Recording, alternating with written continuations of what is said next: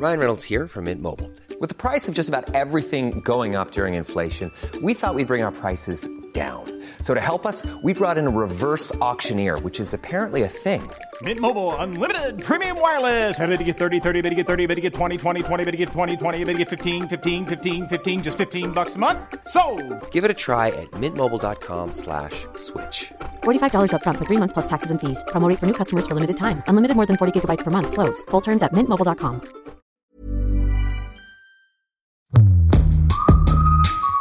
La bière n'a jamais été aussi populaire, Je peux avoir deux bières puissante, Je une bière novatrice. Et donc Tu m'en une bière aussi, s'il te plaît Nouvelle appellation locale, Beercraft, microbrasserie. Pas boire un verre ou pour la peau au bas Tous les 15 jours, Elisabeth Pierre reçoit des personnalités passionnées qui brassent l'univers de la bière d'aujourd'hui. Tu vas prendre une bonne bière et après au dodo.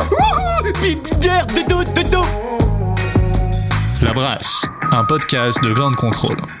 Bienvenue dans l'émission La Brasse, une émission qui brasse l'univers de la bière avec des brasseries. On va parler de brasseuses, de brasseurs, de bière évidemment, et également euh, de tous les acteurs autour de la bière, des agriculteurs aux cavistes, en passant par les restaurateurs, les distributeurs, les bars. Donc le thème de cette émission, des bières dans ma ville.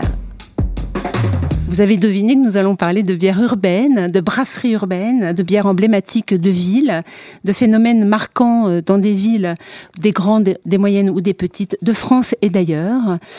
Et pour évoquer ces brasseries urbaines, j'ai le plaisir d'accueillir mes deux invités. Édouard Minard, bonjour. Bonjour Elisabeth. Alors Édouard, tu es un des cofondateurs de la brasserie Bambap, hein, qui est située dans le 11e arrondissement à Paris, rue Saint-Maur, et que tu as co-créé avec Archibald Tropret. Et cette brasserie, ben, tu vas nous, nous en parler bien sûr, tu vas nous y emmener et tu vas nous raconter euh, son histoire euh, et sa particularité bien sûr euh, et tout l'intérêt d'avoir une brasserie urbaine. Karim, notre deuxième invité, Karim Dubois, bonjour. Bonjour. Donc Karim, euh, tu es président de l'association qui gère la Paris Beer Week, euh, C'est ça. la promotion de la bière artisanale sur Paris et les de Oui, France. Île-de-France. Voilà, donc tu es bien placé également pour parler du sujet. Tu es dans la vie euh, chef de projet informatique, mais tu es également un rédacteur bière Voilà. dans des webzines. Pour Alambic Magazine. voilà, Mhm. donc merci d'être là, mais tout d'abord, c'est le moment de déguster une bière. C'est une bière qui va nous faire beaucoup de bien parce qu'il fait très chaud dans le studio, Karim. Merci. On va la déguster un petit peu dans les règles de l'art, avec une attention sur la vue. On dirait presque un champagne, hein. je veux pas dévoiler, mais un petit peu plus trouble peut-être qu'un champagne. Mais au niveau de la Ouais. teinte, on est plutôt sur un champagne, hein, avec Ouais, clair, ouais. un- un- une mousse très très fine et très peu présente finalement. Alors qu'est-ce que ça nous dit au nez, ça, si on plonge le, le nez dans le verre? Donc on a des arômes très très euh, frais d'agrumes. Très fruité. euh, on sent des fruits agrumes puisqu'on sent même, même au nez, on sent cette pointe d'acidité euh, plus sur des boissons vraiment rafraîchissantes euh, qui se portent bien pour justement l'été. En termes d'aromatique, ça fait penser à une salade de fruits un petit peu. Moi, c'est ce qui me vient comme image, en fait, de visuel. Quand on sent quelque chose, on a un petit peu des analogies visuelles qui nous viennent. Salade de fruits d'été. Avec Et une bouche, petite, euh, petite touche épicée aussi. euh, Au nez, avec le, ouais, un peu de le blé quoi qui ressort un peu. Mhm. Une bouche beaucoup plus euh, expressive qu'un nez. Une acidité immédiate. Ouais, L'acidité très fine aussi quand même. hein. Et c'est assez fin, c'est c'est pas agressif et justement c'est c'est une acidité assez rafraîchissante. Très bien balancée avec le, le côté fruité au niveau des saveurs. Et il y a quand même une base de blé là-dedans aussi. Donc, euh, on va dévoiler ce que c'est dans quelques minutes. Mais là, en termes de goût, c'est quelque chose de, de très surprenant. Parce que même, même quand on connaît le style et qu'on sait ce que c'est, c'est surprenant par l'équilibre, justement, comme tu dis, Karim. Hein, cette fraîcheur, la pétillance, l'acidité vraiment très présente, mais ça se termine sur de la douceur et on sent le blé à la fin. C'est ça, c'est très vif en entrée de bouche et puis après ça passe quoi. Ouais. Et c'est une bière, donc du coup, que nous allons présenter. Du coup, c'est une bière que tu nous as apportée, Edouard. C'est une Berliner Weisse. Elle s'appelle Weisse City. Et c'est pas un hasard euh, si on a choisi cette bière ensemble. C'est justement pour symboliser la, la thématique de l'émission. On est sur un style qui s'appelle Berliner Weisse. Donc, par définition, un style euh, emblématique de la ville de Berlin. On en parlera. Mais c'est la Berliner Weisse melon. La Berliner Weisse Melon, c'est c'est une bière euh, donc avec du blé. euh, comme avec le terme Weiss en allemand, et on l'a interprété en la brassant avec du melon. Donc euh, pas le houblon melon, mais bien des, des, fruits qui viennent apporter une petite note de fraîcheur plutôt sur le côté vert du melon quand on commence à s'approcher de la cosse. C'est pas sorbet melon, il n'y a pas un côté pas trop de sucrosité. Par contre, voilà, ça va, ça va rehausser la fraîcheur du style original et puis voilà ce côté acidulé du blé légèrement légèrement épicé et euh, assez peu d'amertume. Là, on n'est pas trop, euh, c'est pas vraiment ça l'intérêt de ce style-là. Et effectivement, c'est très rafraîchissant et bien désaltérant. Donc, euh, quand il fait un peu chaud comme aujourd'hui, c'est parfait. du bien. Qu'est-ce que tu vois avec ça, Karim Toi, tu la verrais avec quoi cette bière? Pour la marier? Ah ben, moi, je vois plus en apéritif. Mhm. Euh, on va reprendre le, bon vieux euh, melon avec jambon de pays justement, quelque chose d'un peu gras au niveau de la charcuterie ou, un fromage gras. Ça viendrait trancher justement euh, la fraîcheur un peu, le côté un peu sec de cette bière, ben, serait parfait pour un apéro très euh, mélangé justement le. Berlin et puis le côté français euh, franchouillard avec de la charcuterie parfait. C'est parfait ça. Et puis une évocation peut-être maritime aussi avec ce côté cette acidité cette tension cette vivacité avec euh, des fruits de mer aussi. Oui ça ça marche toujours bien avec les bières les bières acides un petit un petit plateau d'huîtres ou quelques coquillages.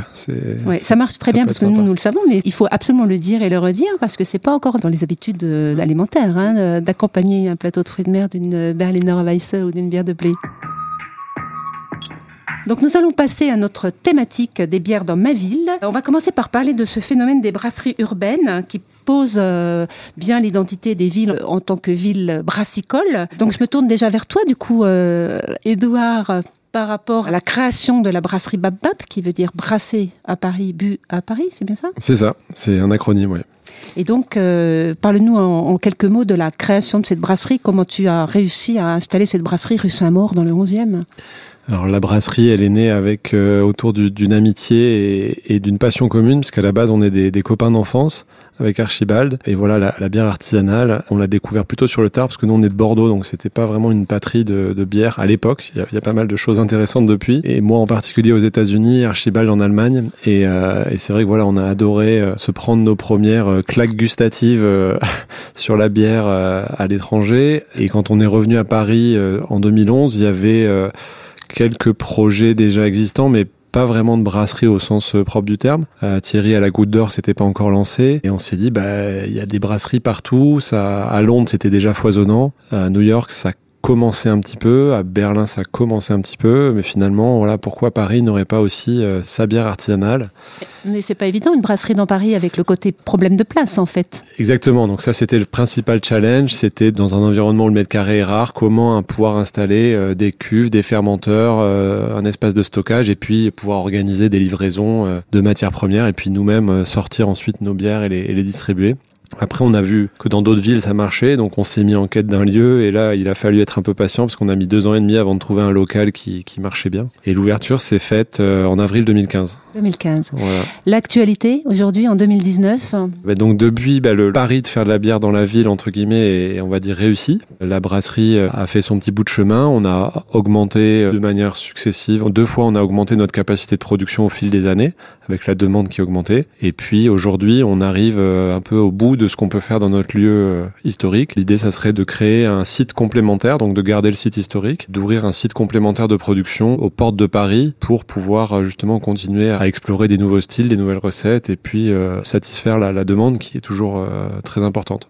L'actualité aussi, c'est l'ouverture d'une place pour la, dégustation des bières euh, sur place euh, à la brasserie. Oui, tout à fait. On a le lieu à la base était vraiment un lieu de production. On a pu l'aménager pour organiser des visites dedans et faire des séminaires, des événements privés, mais on n'avait pas pignon sur rue, on va dire. Donc là, depuis euh, quelques mois, on a la chance d'avoir récupéré un petit local commercial qui est collé à la brasserie et qui nous permet d'accueillir le public en, fin de journée, le samedi après-midi, pour que justement chacun puisse venir découvrir à la source, on va dire, euh, toutes nos bières et de plus en plus aussi des bières spéciales, un peu exclusives, que ce soit à emporter ou pour déguster sur place.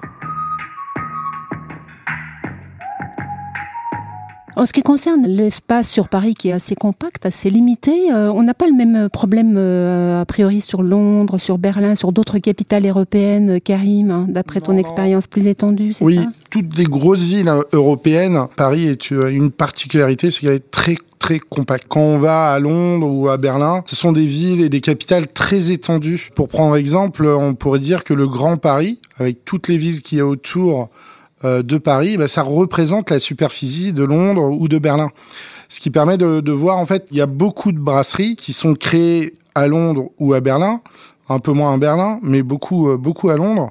Et en fait, elles sont faites, on va dire, à l'extérieur du centre-ville. Et donc, dans ce qu'on pourrait appeler, si on prenait le Grand Paris, bah, en banlieue. Aujourd'hui, il y a beaucoup de brasseries qui sont montées en banlieue parisienne, mais dans Paris même, c'est très compliqué parce que bah, la ville est compacte, ça devient très cher le mètre carré à Paris. Donc c'est très Alors, compliqué. Ces brasseries, elles sont aussi des lieux de vie, elles sont aussi des lieux d'animation. C'est ce qu'on observe justement dans les brasseries qui sont, sont installées dans le Grand Paris, hein, avec des brasseries comme Gallia, comme De Maury. Sur Londres, par exemple, tu as ce type de Aussi, ça, ça, ça prend aussi. C'est l'exemple américain. On est, on est tous influencés par le- la révolution craft qui s'est passée aux États-Unis.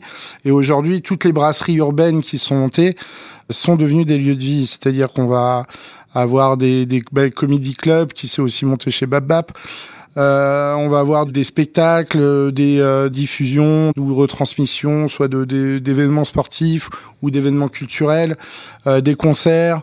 La brasserie urbaine vient s'implanter dans un paysage urbain où il y a de la population et donc vient apporter plus qu'un lieu de production de bière, eh ben, s'étend et s'amuse justement à proposer à la population aux alentours un lieu de vie où ils peuvent se retrouver tous ensemble entre voisins, entre amis, autour d'une bière, mais pas que. Et donc, euh, propose des animations, euh, am- amène, invite des food trucks. Et c'est comme ça aussi qu'ils arrivent à se développer dans un domaine où on arrive, euh, le domaine devient concurrentiel, où on multiplie le nombre de brasseries.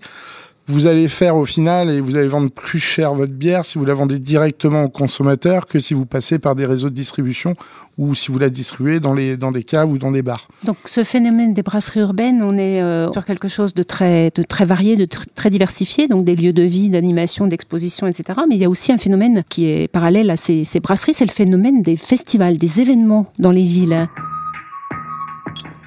Et donc, euh, tu mets une autre casquette là du coup, Karim, pour nous parler donc de l'événement, euh, on va dire un des événements quand même euh, phares euh, de la bière à Paris, La Paris Beer Week. qui a comme caractéristique Euh, du coup de- d'avoir des donc, événements un Voilà, donc la Paris Beer Week, ça, ça, se déroule pendant une semaine dans plein de lieux parisiens, donc les bars, les restaurants, les caves, les brasseries, et puis après plein de lieux atypiques qui aimeraient participer justement à Paris Beer Week tout en voulant promouvoir la bière euh, 100% indépendante et artisanale. On vient de réaliser la sixième édition. On a vu sur, bah, sur six ans comment euh, les lieux ont un peu explosé. Aujourd'hui, euh, au départ, c'était une dizaine de lieux et ça avait du sens de monter un festival pour pouvoir faire connaître ces lieux-là qui étaient noyés dans Paris. Aujourd'hui, on en est à 80 lieux en moyenne, énorme, hein, euh, qui devient énorme et donc qui devient très compliqué pour organiser une semaine. L'année dernière, on avait on vraiment poussé, on avait pratiquement 200 événements. Cette année, on a essayé de baisser. On avait environ 130, euh, 140 événements, ce qui est énorme pour juste une semaine. On peut peut-être parler d'ailleurs dans d'autres villes en France. Je pense notamment à Toulouse avec euh, le même principe de, Toulouse, voilà, vous de avez festival Octobière à Toulouse voilà, qui est Toulouse, phénoménal euh, aussi.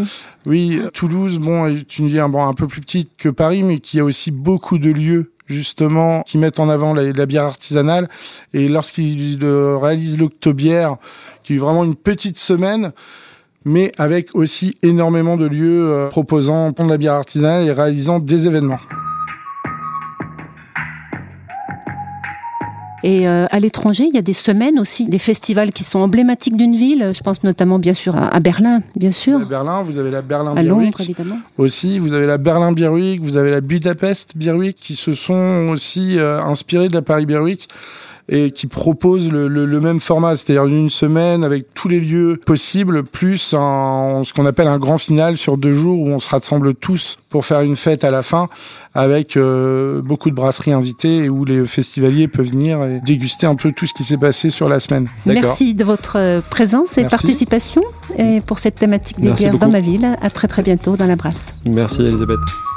C'était La Brasse, un podcast de grande contrôle à consommer sans modération. Cet épisode vous a plu N'hésitez pas à nous laisser plein d'étoiles et des petits commentaires. Mais à partir de ce soir, faudra en désigner un qui boira pas pour amener les autres. Oh la vache À écouter sur toutes les plateformes de podcast.